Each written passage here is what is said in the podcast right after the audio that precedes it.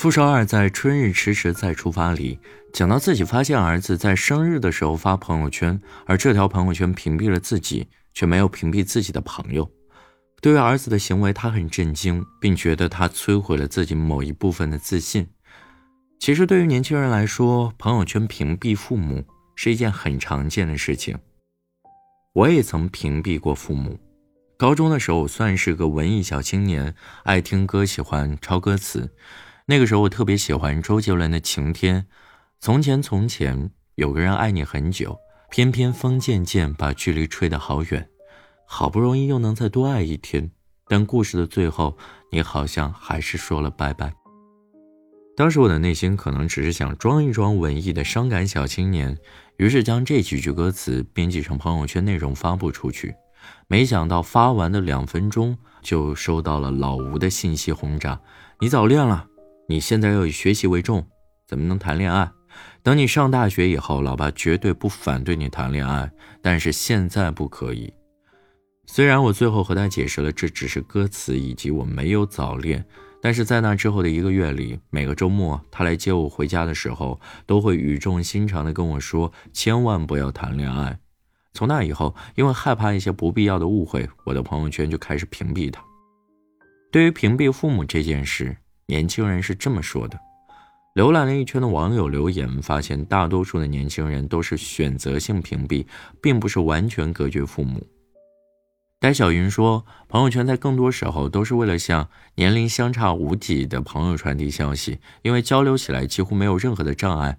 不然，有时候我们只是想在朋友圈开个玩笑、玩个梗，父母看到以后却会信以为真，然后跑过来问我新发的朋友圈是什么意思。”少不了一番无奈的解释。敏乐探君说：“春日迟迟再出发这样的一个节目，真的给他带来了特别多的思考。比如说傅首尔的这一段，我不知道他儿子是怎么想的，但是我的话，想要拥有一个完全自己的独立私人空间，而且可以让自己的生活变得更加的轻松而又惬意。”三兔三，我是四万八说。我一般有负面情绪的时候，就会选择屏蔽父母。平时其他的朋友圈不会，有时候 emo 了，就会在朋友圈发个碎碎念或者发个小鸡汤。他们看见了可能会担心。朋友圈可以屏蔽，爱不可以隔绝。朋友圈正式向老吴开放是在大学，我第一篇推文诞生的时候。我经常会在各大媒体上发表自己的一些音频节目，但是我迟迟都不敢告诉我的父母。终于有一天，我突然把我的一篇关于父亲的音频在朋友圈里公开了，得到了我父亲的极力支持。他听了之后非常的感动。从那以后，我觉得也或许是我的思想更加成熟了吧。总之，后来我的朋友圈都没有屏蔽过他。但是仔细想想，年纪距离，或许才是我愿意向父母打开朋友圈的真正原因。离开家，在外地上大学，我才意识到自己已经是个成年人。长大是一件挺痛苦的事情，因为要经历很多不开心的事情。所以，父母的关心、支持，在有对比的情况下，变得格外的美好。我一直认为，有父母当后盾的孩子可以无所不能。这个时候，父母也可能面临着他们自己的中年危机。所谓的中年危机，就是逐渐力不从心，对生活感到迷茫。处于中年时期的他们，在工作上精力、体力都不如年轻人。在生活中，自己的孩子不在身边，而自己与社会慢慢的好像又出现了脱节。焦虑不安的情绪，他们不会直接在你的面前表现出来，他会转化成对你的关心，比如给你发个信息，问你有没有吃饭。这个时候，我们应该明白，那句“你有没有吃饭”，其实就是“孩子，我想你了”。长大之后的我们，有了自己的一方天地，有自己的社交圈子，父母渐渐的会有不被需要的感觉。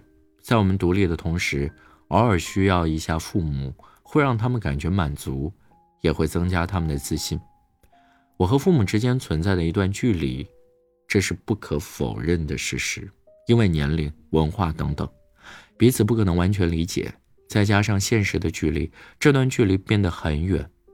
因为不愿意让这段距离变得更远，我开始向他们分享我的生活。让我开心的是，从那以后，我们的关系变得越来越好，彼此也越来越了解。事实上，我们和父母的距离并没有想象中的那么远，只是双方都不愿意主动，才会导致越来越多的不理解出现。请回答一九八八里面，德善爸爸曾说过一句话：“爸爸也不是一生下来就是爸爸，爸爸也是第一次当爸爸。”父母那个年代的人大多不善言辞，所以需要我们主动的与父母分享自己的想法，才能彼此理解，相互成长。